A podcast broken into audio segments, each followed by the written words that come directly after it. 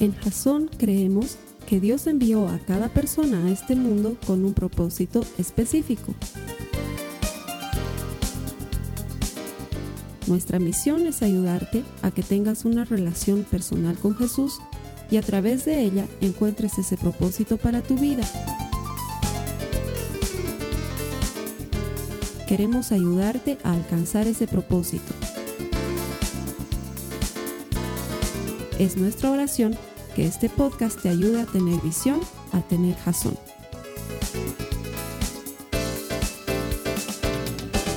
Bienvenido a los servicios de Jason. Semanalmente preparamos un servicio con administración de la palabra para ti. Creemos que Dios tiene un propósito para tu vida. Te damos la bienvenida y te damos gracias.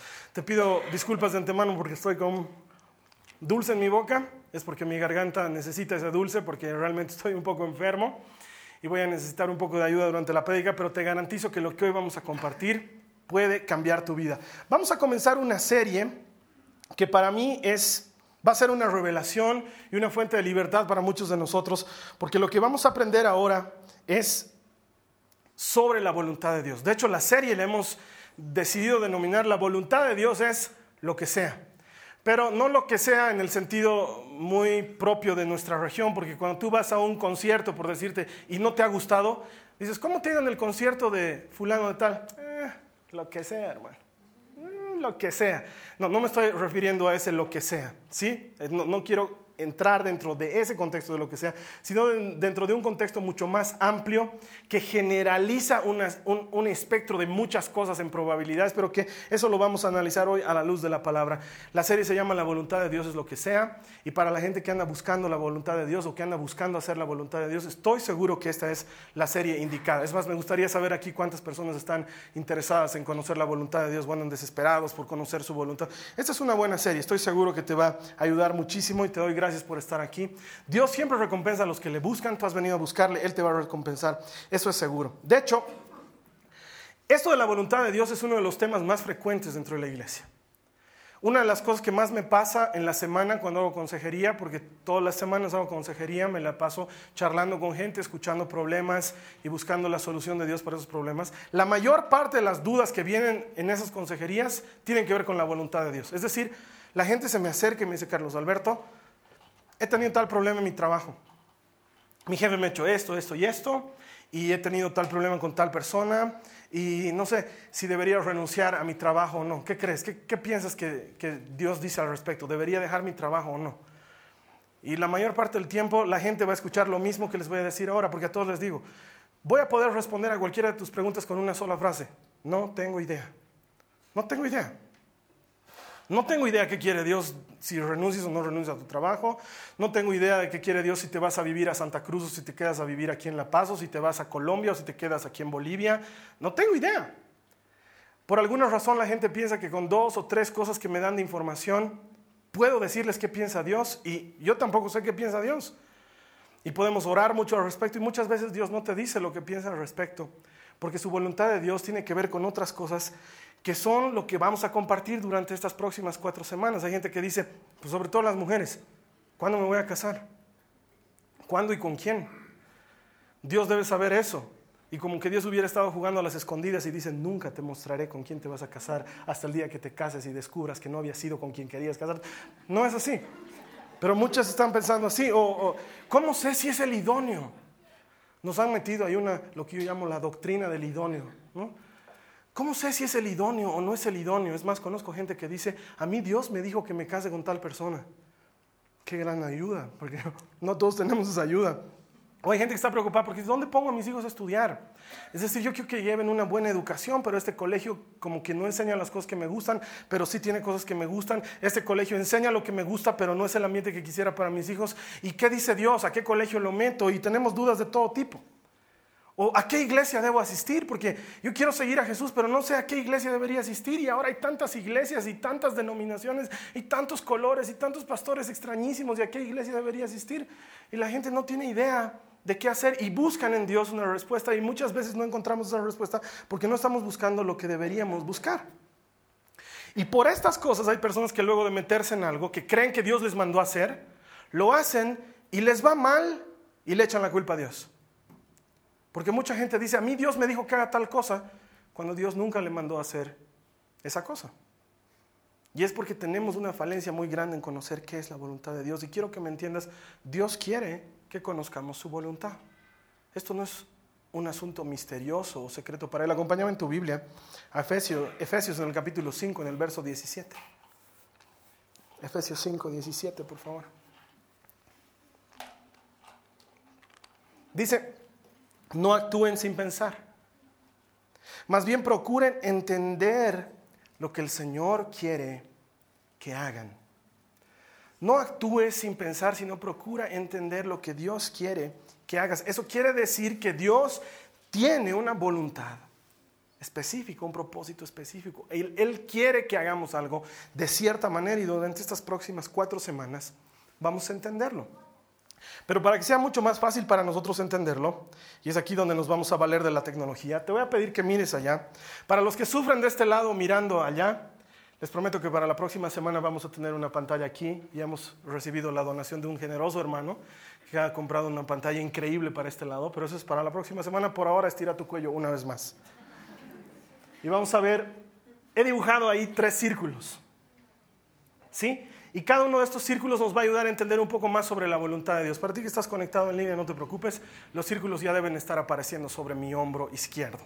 ¿Sí? Lo primero que quiero que entendamos es el primer aspecto de la voluntad de Dios. Su obra, lo que Él hace o lo que los teólogos llamarían la voluntad soberana de Dios. Es la manera que Dios tiene de operar en el mundo entero. Hay cosas que Dios hace y que las va a hacer te guste o no te guste. Quieras tú o no lo quieras, Él lo va a hacer. Es parte de su obra, es parte de su plan, son cosas que Él quiere hacer y no hay quien pueda detener la mano de Dios de hacer lo que Él quiera hacer. A eso los teólogos le llaman su soberana voluntad. Él ha querido que el sol salga todos los días y por el este. Y Él nunca ha preguntado, ¿a alguien le, le incomoda que salga por este lado? No sé, tal vez alguien preferiría que salga un poquito más por aquí. No, Él quiere que salga por ahí y punto. Cuando Él creó todo cuanto existe, Nunca lo puso a votación, nunca dijo, bueno, ¿qué les parece si hacemos la tierra? No, él dijo, hágase la luz y la luz se hizo y punto. Es algo que él hace, es su obra y su obra no tiene discusión, su obra no tiene competencia. Él lo agarra a Abraham y uno debería preguntarle, ¿por qué lo elegiste a Abraham? Porque él quiso y punto. No le preguntó a nadie, oiga, ¿a quién de los que están viviendo ahorita en Ur de Caldea lo podría elegir? Está Abraham, pero también está su sobrino Lot y también está su papá. ¿Podría elegir? No, no, no. Él quiso elegirlo a Abraham y punto. Y lo eligió Abraham y de Abraham él se formó su pueblo. Es más, Dios dice, yo tengo misericordia de quien yo quiero tener misericordia. A eso se refiere la voluntad soberana de Dios. Él hace lo que quiere hacer cuando lo quiere hacer como lo quiere hacer. Como con Moisés. Lo llama Moisés y le dice, tú vas a sacar a mi pueblo de la esclavitud en Egipto. Y Moisés le dice, no, no, no, no, ya me han escuchado varias veces hacer este, esta misma cosa, ¿no? No, no, no, soy, no, no. Y Dios le dice, no, vas a ir tú. Que, que, vaya, que vaya, que, no, vas a ir tú. Y vas a ir tú. Pero ¿qué, señal, ¿qué señales voy a dar? Mete tu mano, saca tu mano leprosa, tu palo, serpiente, saca tu palo. ¿Sabes qué? Yo quiero que tú vayas, Moisés. No me hagas renegar. Vas a ir tú y punto. ¿Y qué estaba haciendo Moisés media hora más tarde? Faraón deja salir a mi pueblo. No estaba cumpliendo lo que Dios le había hecho. ¿Y sabes qué Dios le dice? Y no va a ser fácil. El faraón no va a querer. Pero ¿sabes qué? El faraón piensa que él es testarudo, yo soy más testarudo. Yo quiero sacar a mi pueblo de Egipto y lo voy a sacar. Lo voy a sacar. Se pone testarudo, le mando plagas. Se pone más testarudo, le mato el hijo. Se pone más testarudo, lo licúo como licuador en el mar rojo. Lo voy a hacer. Quiero sacar a mi pueblo y lo voy a sacar. Y Dios lo hace. Esa es la voluntad soberana de Dios. Cuando Él quiere hacer algo, lo hace y punto. Como con Jesús. El nacimiento, el ministerio de Jesús y la muerte de Jesús es una prueba contundente de la voluntad soberana de Dios. Él quería que su Hijo viniera a este mundo para que todo aquel que cree en Él tenga vida eterna. Y punto.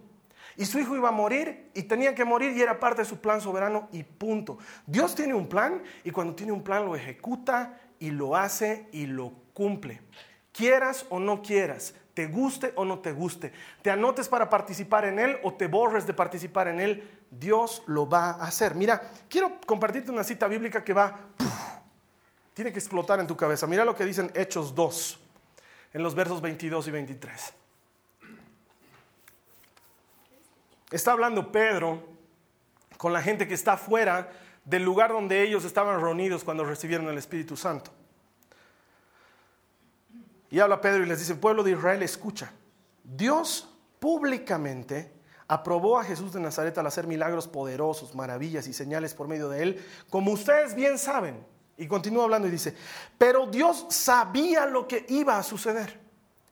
Y su plan predeterminado se llevó a cabo cuando Jesús fue traicionado. Con la ayuda de gentiles sin ley, ustedes lo clavaron en la cruz y lo mataron. ¿Te das cuenta cómo está jugando ahí con dos cosas? Lo que dice Pedro, era el plan de Dios. Él ya había predeterminado que Jesús muera, pero ustedes lo mataron. Dios lo iba a hacer de una forma u otra, pero ustedes se metieron a matarlo. Es decir, aunque era parte del plan de Dios, ustedes intervinieron en ese plan para que el plan ocurra. Porque mucha gente dice, ay, pobrecito Judas, pobrecito, marcado desde el inicio de los tiempos para ser el traidor. Él podía no haberlo traicionado a Jesús y Jesús igualito hubiera muerto en la cruz del Calvario. Él decidió traicionarlo. El plan de Dios igualito se iba a ejecutar. Dios tenía planeado sacrificarse a sí mismo por nosotros. Es parte de su voluntad soberana. Es su obra. Es lo que Él hace. ¿Sí? Ahora vamos a ver el siguiente círculo, por favor. Sus caminos. Esto es, los teólogos la llamarían la ley moral de Dios o la normativa, si vale el término, ¿sí? Las cosas que Dios dice que nosotros tenemos que hacer para vivir conforme a lo que Él quiere que vivamos. Su manera de que llevemos adelante la vida. Sus caminos, Él dice en Isaías, mis caminos no son como los caminos de ustedes. Dios tiene una manera especial en la cual quiere que nosotros vivamos, por ejemplo, los diez mandamientos. ¿Sí? No es una sugerencia, es una ordenanza. No mates, no robes, si vas a vivir en mi pueblo, no codicies la mujer de tu prójimo. No codicies ni su vaca, ni su burro, ni su mula, ni su iPhone, ni su computadora, ni su auto, ni su departamento. No codicies nada. No seas envidioso. La manera de Dios es esa. Él tiene una manera en la que quiere que nosotros vivamos. Como en el sermón en el monte. Si alguien te golpea en la mejilla derecha, dale también a la izquierda. Si alguien te obliga a llevar la carga una milla, llévasela dos. Perdona las ofensas. Él tiene una manera. Sus caminos son de esa forma. Él necesita que nosotros conozcamos esos caminos para que vivamos a la manera que Él quiere que vivamos y nos los plantea. No son secretos, no están escondidos, sino que han sido declarados. Es la forma que Dios quiere que interactuemos unos con otros. Y claro, es parte de su obra, pero es más restringido, porque si ves bien los círculos, ha tenido, por ejemplo, que pasar cosas que estén fuera de sus caminos para que ocurran sus obras muchas veces. Como por ejemplo lo que les contaba del faraón. ¿Sí? Eso está fuera de la forma en la que Dios quiere que interactuemos unos con otros, pero al faraón tenía que pasarle las plagas para que salga el pueblo de Egipto, ¿me entiendes? Dios muchas veces puede utilizar algo malo para que suceda algo mucho mejor. ¿Te acuerdas de José? Sus hermanos lo pegan, lo venden como esclavo, termina en la cárcel para terminar siendo el segundo hombre más poderoso de todo Egipto. Y José mismo les dice a sus hermanos, lo que ustedes hicieron para mal, Dios lo utilizó para hacer algo bueno, para traer bendición a muchas personas. Entonces Dios puede utilizar muchas veces cosas que están fuera de sus caminos para lograr que sus caminos entren en nuestra vida. No era bueno que lo peguen y lo maten a Jesús, pero era parte de su plan. El mismo Dios que dice no mates, está permitiendo que su hijo muera para que tú y yo seamos libres. ¿Me entiendes de lo que estoy hablando? Se circunscribe en algo más pequeño. Dios quiere que seamos santos. Es otra de sus maneras. Él dice, sean santos porque su Dios es santo. Quiere que seamos puros, que en todas las cosas nos guardemos, que seamos dignos. Quiere que seamos generosos. Él nos enseña a dar y que hay mucha más alegría en dar que en recibir. Son las maneras de Dios. Él quiere que caminemos en esas, en esas maneras. Ahora, quiero que me entiendas esto. Los caminos de Dios son claros. No estoy diciendo que son fáciles, no estoy diciendo que son convenientes, pero estoy diciendo que son claros. Cuando Él dice algo, es claro y contundente y se puede cumplir. No es como que, mm, no entiendo, Carlos Alberto, como que no entiendo bien. Creo que tienes que leer la Biblia. La Biblia es súper clara. No codicies la mula de tu prójimo. Clarísimo. No cometerás adulterio. Sencillo. Una sola mujer, no te metas con otra, no cometas adulterio. Punto. Tal vez no sea fácil, tal vez no te guste, pero es súper claro. Cuando Dios te enseña a vivir, te enseña a vivir de una manera súper clara, no es ambigua. Nunca vas a poder decir, mm, no sé si con este comportamiento estoy en el camino de Dios o no estoy en su camino. Es bien fácil darte cuenta cuando estás en su camino y cuando no estás. Pero es que era una mentira blanca, Carlos Alberto, una mentirijilla. Y tú sabes que para Dios no hay mentirijillas. Es no mientas, punto. No mientas, y así de claro, y con un punto al final de esa oración, no mientas. ¿Quieres que te perdonen? Perdona. Pedro, ¿cuántas veces quieres que te perdonen? No calcules, Pedro, perdona siempre. ¿Quieres que te perdone siempre? Perdona siempre. Dios es claro. Sus caminos son claros. No son difíciles de cumplir. Quizás no te guste, quizás no te convenga, pero ni son difíciles ni son oscuros, son claros y todos los podemos cumplir. Entonces, para aquel que me dice, hermano, no sé lo que Dios quiere, la receta que le puedo dar es anda a tu casa y lee tu Biblia. En la Biblia dice todo lo que Dios quiere. Todo. Hay cosas que no están en la Biblia. Y en eso tendríamos que ser absolutamente claros. Conozco hermanitos que me dicen, no, no, yo no hago eso, hermano, porque no es bíblico. Yo le digo, ir al dentista tampoco es bíblico. Y vas al dentista. No me imagino que hay una persona que diga, me está, matando mi muela, pero no es bíblico. Hay cientos de cosas que la Biblia no dice. La Biblia no te dice, eh, la Biblia dice, los hijos son una bendición de Dios. Ahora yo sé que para muchos de ustedes sus hijos son la prueba contraria de esa cita bíblica. Pero la Biblia dice que los hijos son una bendición de Dios. Lo que la Biblia no te dice es cuántos tienes que tener. ¿No es cierto? No dice cuatro hijos son una... No, no, no dice, ¿no? Dice, los hijos son bendición de Dios. Pero tú decides cuántos tienes. Y muchos dicen como yo, tengo dos y ya no quiero más. Y a lo mejor el tercero iba a ser el que descubra la cura contra el cáncer, o el próximo presidente de las Naciones Unidas, o tal vez el próximo Bin Laden, no sé. No tienes idea, ¿no? ve? Y todos decimos, Señor, ¿qué hago? ¿Tengo uno más? No tengo uno más. Eh, la Biblia dice una cosa y es clara, pero hay cosas que la Biblia no dice y en eso tenemos que convenir. Hay cosas que la Biblia no las dice textualmente. Y el hecho de que no estén en la Biblia no significa que no puedan entenderse a través de los caminos de Dios. Porque los caminos de Dios son claros para que entendamos lo que en la Biblia no está escrito. ¿Sí? Si no, de otra manera no sabríamos cómo vivir, cómo interactuar unos con otros. Vamos a ver el tercer círculo. Su voluntad.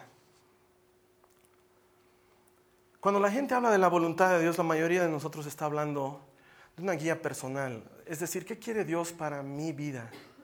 Cuando la gente busca la voluntad de Dios, cuando se acercan a mí y me dicen, quiero saber cuál es el propósito de Dios, están hablando de una guía personal, quieren saber algo específico y personal. Y la mayor parte de las personas en este punto están interesados en una de tres preguntas, o cuándo tengo que hacer tal cosa, o dónde, o cómo. Es decir, eh, lo que les decía, ¿cuándo me tengo que casar? ¿Cuándo es oportuno? ¿O, dónde debería trabajar? Eh, ¿O dónde debería vivir? ¿O dónde debería criar a mis hijos? O eh, está bien que trabaje en este lugar que no es cristiano cuando me están ofreciendo un empleo en un lugar que es cristiano. Es lo que frecuentemente la gente me pregunta. O Carlos Alberto, ¿sabes qué? He estudiado una carrera y ahora que me he vuelto cristiano creo que en mi profesión no tengo manera de servir a Dios y, quisiera saber cómo servirle a Dios y no tengo idea de cómo servirle a Dios y creo que los abogados no vamos a entrar al cielo. Y muchos vivimos amargados por cosas así porque no he estudiado algo santo o sagrado como ser pastor. Y muchos de nosotros creemos que la única forma de servir a Dios es o siendo pastor o siendo ministro de música u ofrendando, ya que no puede ser ni lo uno ni lo otro. ¿No? Entonces, como no eres ni pastor ni músico, ofrendas y con eso dices, Señor, de mi trabajo estoy aportando con algo para el ministerio y pensamos que son las únicas maneras de servir a Dios. Y yo sé que muchos de nosotros estamos en esa, en esa disyuntiva. Y creo que Dios quiere que salgamos hacia algo mejor. Hay demasiadas opciones y nadie quiere perderse el plan de Dios. Es que te imaginas, te imaginas que por un error, por una decisión mal tomada, por una equivocación en tu vida, te hayas salido del plan de Dios y estés caminando lejos del propósito que Él tiene para tu vida. Es que hay demasiadas opciones. Yo cómo sabía que tenía que estudiar en tal lugar y no en cuál lugar si en esa época yo no era cristiano. ¿Cómo sabía que me tenía que casar con el fulano y no me casé con él y me casé con el sultano si en esa época no era cristiana? Y muchas mujeres sufren por eso. A ver, sean honestas las mujeres, porque este es un tema problemático. Sean honestas. ¿A cuántas les... todos, ¿ya? Hombres y mujeres, ¿a cuántos les han vendido esa idea de que existe el idóneo o la idónea? Levanten la mano, sean honestos y andan ahí esperando u orando por su idóneo. Ya, no sean cobardes si levantan, si levanta la... Quiero que razonemos juntos un rato. ¿Por qué es problemático este tema? Quiero que razonemos. Asumiremos que existe el idóneo. Digamos que Sandra se tenía que casar con Roberto, pero se equivocó y se casó con Rodrigo.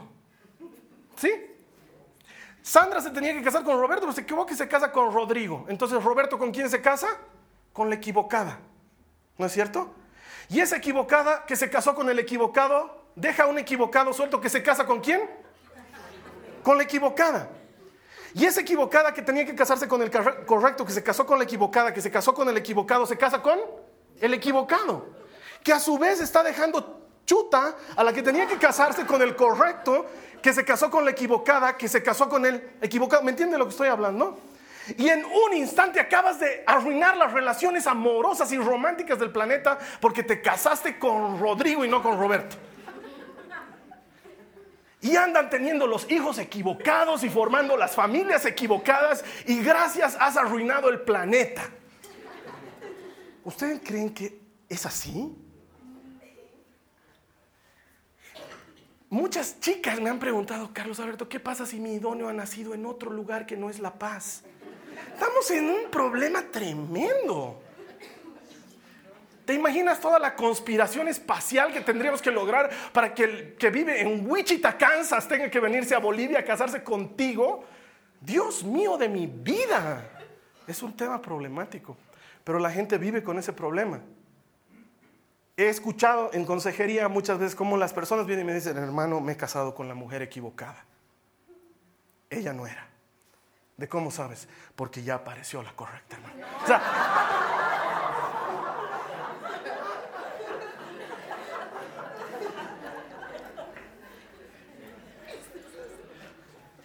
Y no es así. La mayor parte de las veces, y la gente que ha venido a consejería conmigo puede decir que es verdad lo que les voy a decir. Me dicen, hermano, tengo dos opciones, se me han presentado dos opciones. Me están ofreciendo trabajo aquí en La Paz, pero también me ofrecen trabajo para que me vaya a vivir a Buenos Aires. ¿Cuál tomo? Y siempre les digo lo mismo. ¿Qué quieres tú? Es que yo quiero saber qué quiere Dios, si me va a ir bien en Buenos Aires o si me va a ir bien aquí en La Paz. Y pensamos que Dios es un poco esa bola ocho negra, ¿no ve? Que tengo que viajar y va a salir ahí una respuestita. Si Dios tuviera una máquina de contestar automática de esas que existían para los teléfonos, si Él pudiera poner una contestación automática, yo sé que su contestación sería, no me importa. ¿En serio, Señor? No me importa. ¿Eso quiere decir que esta noche puedo comer pizza o puedo comer hamburguesa? Sí, no me importa. Elegí tú. ¿Qué quieres hacer tú? Pero Señor, es que yo quiero hacer tu voluntad, es que la manera de hacer mi voluntad no está en eso, dice el Señor. Y muchos vivimos atribulados con, ¿estudio medicina o estudio teología?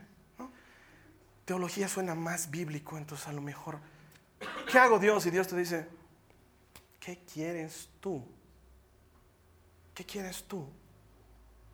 Pero es que Señor, no me quiero salir de tu voluntad. Hay una manera para no salirse de su voluntad. Y nosotros necesitamos entenderla. Sí van a haber veces que Dios va a querer que, que, hagas algo dentro de su voluntad soberana, dentro de su obra, como Jonás y la ballena. ¿Han escuchado alguna vez? No es una película, es una historia bíblica. Jonás le habla a Dios y le dice, Jonás, quiero que vayas a Nínive y les profetices. Y Jonás le dice, Señor, ¿hay alguna otra opción? Sí, que vayas a Nínive y les profetices. Puedes ir a pie, puedes ir en barco, puedes ir en ballena, pero vas a ir a Nínive y les vas a profetizar.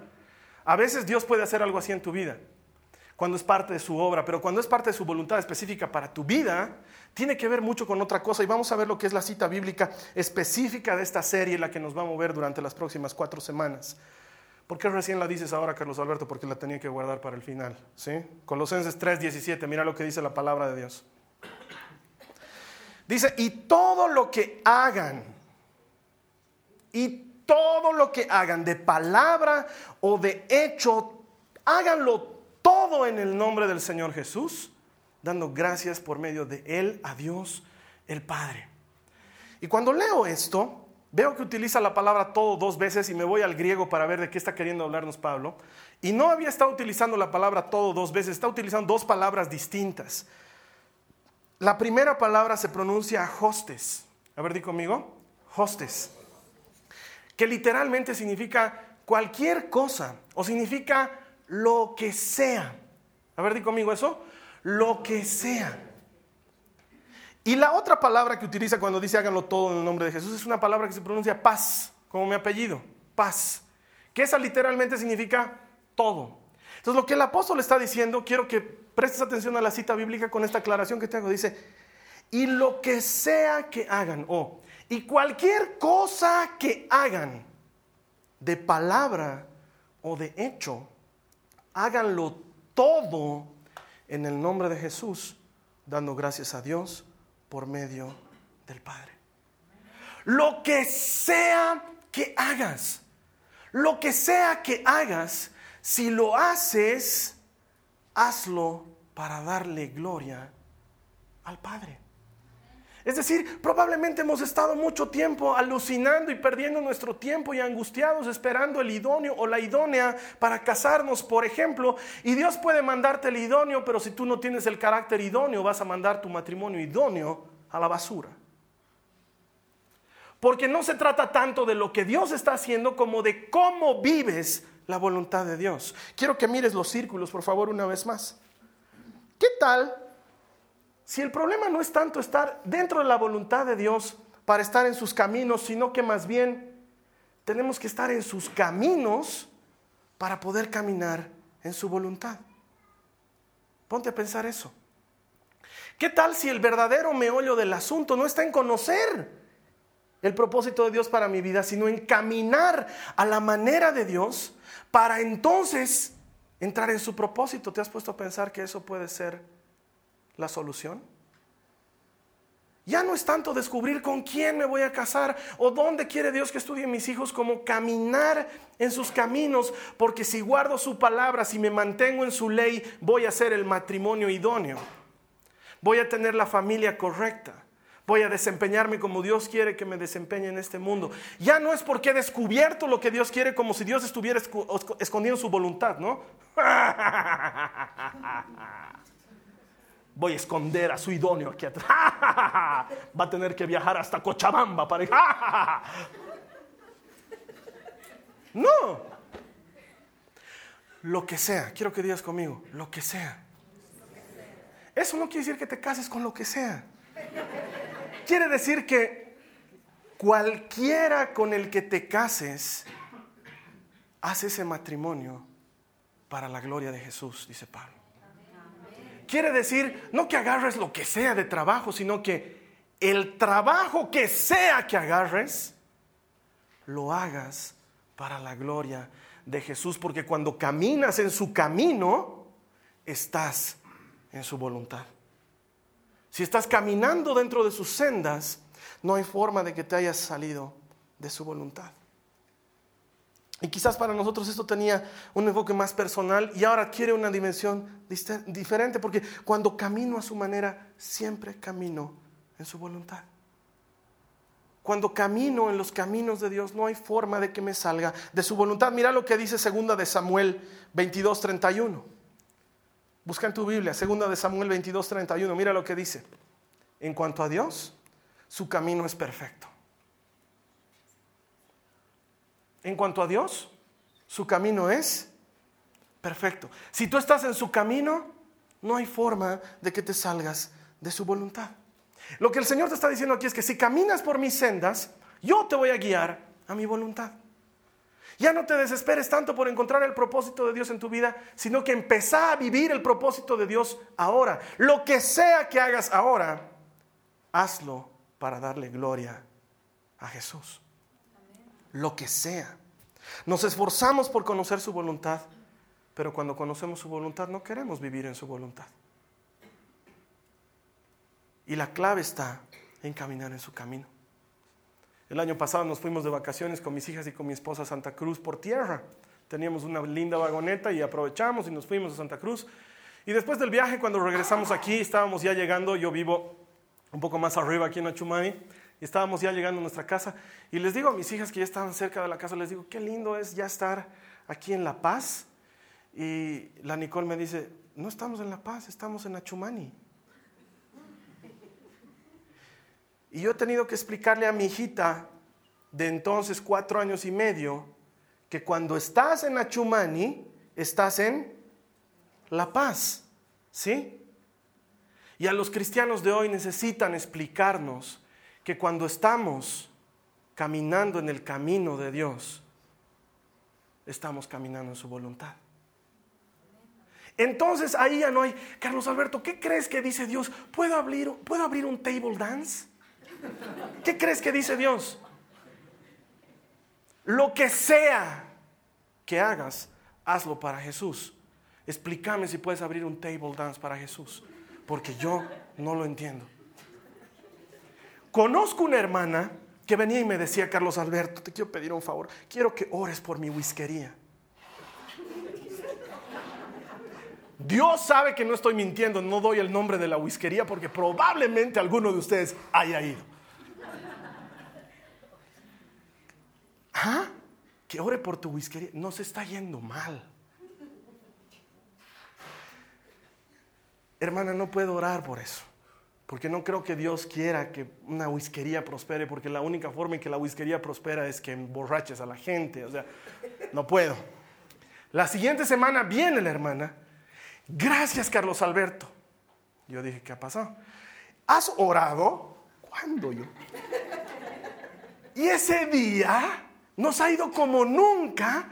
Y sabes que yo venía pidiéndole a Dios, necesito una mochila para mi universidad, necesito una mochila para mi universidad. Y justo ese día un cliente se ha olvidado su mochila en el local y ahora hasta mochila tengo. Gracias, esta hermana no me ha entendido nada. Nada. Quiero que digas conmigo lo que sea. Lo que sea lo que sea que hagas, hazlo para agradar a Dios. Y entonces ahí sabes que estás en su voluntad. Entonces ya no te estás preguntando, mi matrimonio, ¿habrá sido el correcto? ¿No habrá sido el correcto? El matrimonio que tienes, ahora llévalo adelante en el nombre de Jesús, para que sea el correcto. Quizás a Dios no le está interesando tanto el cuándo o el dónde, sino le está interesando el cómo y el por qué. Porque tú a lo mejor estás amargado y dices, todos los días voy a trabajar un trabajo que es una mugre en mi oficio y lo odio y a lo mejor Dios lo que está interesado es en ver tu corazón en esa mugre de oficio para llevarte algo mejor. Porque lo que sea que estás haciendo, incluido esa mugre de oficio, puedes hacerla para Jesús. Y entonces todo cambia. Ya no trabajas para una macana o para un jefe loco, trabajas para el Rey de Reyes y para el Señor de Señores. Lo que sea que hagas, hazlo para darle gloria a Dios. Entonces de ahí es que podemos concluir que la voluntad de Dios es lo que sea. Ya no, se circunscribe a algo específico. Carlos Alberto, yo no soy músico, puedo servir a Dios. ¿Qué eres? Arquitecto, puedes servir a Dios. Carlos Alberto, yo no soy predicador, es más, no, hablar contigo me es difícil, ahorita ya estoy nervioso. ¿Cómo puedo servir a Dios? ¿Qué eres? Ingeniero. ¿Puedes servir a Dios siendo ingeniero? ¿Qué eres? Médico. ¿Puedes servir a Dios siendo médico? ¿Qué eres? Ama de casa. ¿Puedes servir a Dios siendo ama de casa? Lo que sea que hagas, lo que sea que hagas, hazlo en el nombre de Jesús para darle gloria a Él. Porque si caminas en su camino, estás en su voluntad. Una de las citas bíblicas favoritas de la gente está en Proverbios 3, 5, 6. Dice, confía en el Señor con todo tu corazón y no te apoyes en tu propio entendimiento. Reconócelo en todos tus caminos y Él te enderezará tus sendas. Eso quiere decir que no importa cuán chueco haya estado tu camino hasta hoy, si te metes en el camino de Dios, Él te va a guiar a su voluntad. Alguien debería haber dicho amén a eso.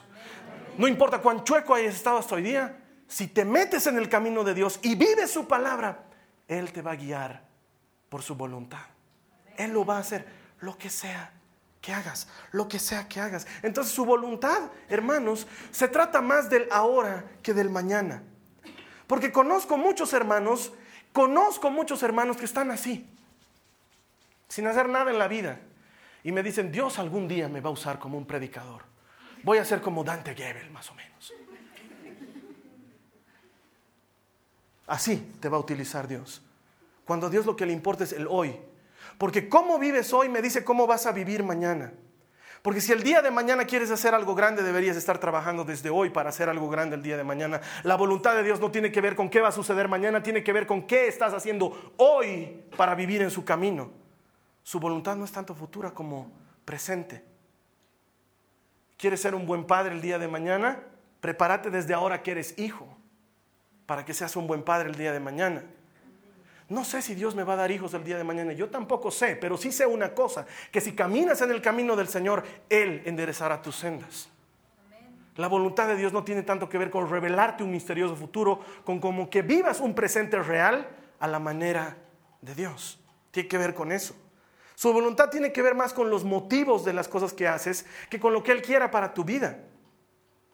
Porque si yo soñaba con ser predicador para que la gente me aplauda, estoy seguro que Dios no me hubiera hecho predicar. Porque es un motivo muy pobre. Para eso me hubiera vuelto Ricky Martin. Y no puede negar que tengo un parecido espectacular con él.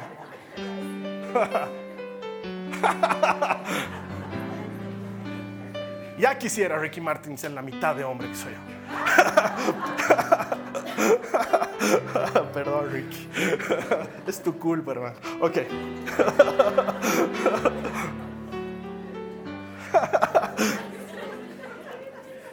La voluntad de Dios tiene que ver con tus motivos. Los motivos por los cuales quieres hacer algo. Porque si caminas en sus caminos, vas a caminar en su voluntad. No hagan nada por rivalidad, dice Pablo, ni buscando el beneficio propio te está enseñando motivos para caminar en su palabra. Y ese mismo Pablo te dice luego en Colosenses, y lo que sea que hagas, hazlo para dar gloria a Jesús. Se puede vivir la voluntad de Dios desde ahora. Su voluntad definitivamente es mucho más que un lugar o una situación, es una persona. Su voluntad es Cristo. La voluntad de Dios es Cristo. Quiero decirte esto antes de la última cita bíblica. San Agustín, probablemente uno de los más grandes teólogos de la historia. Has debido escuchar de San Agustín, un gran teólogo. Dice esto,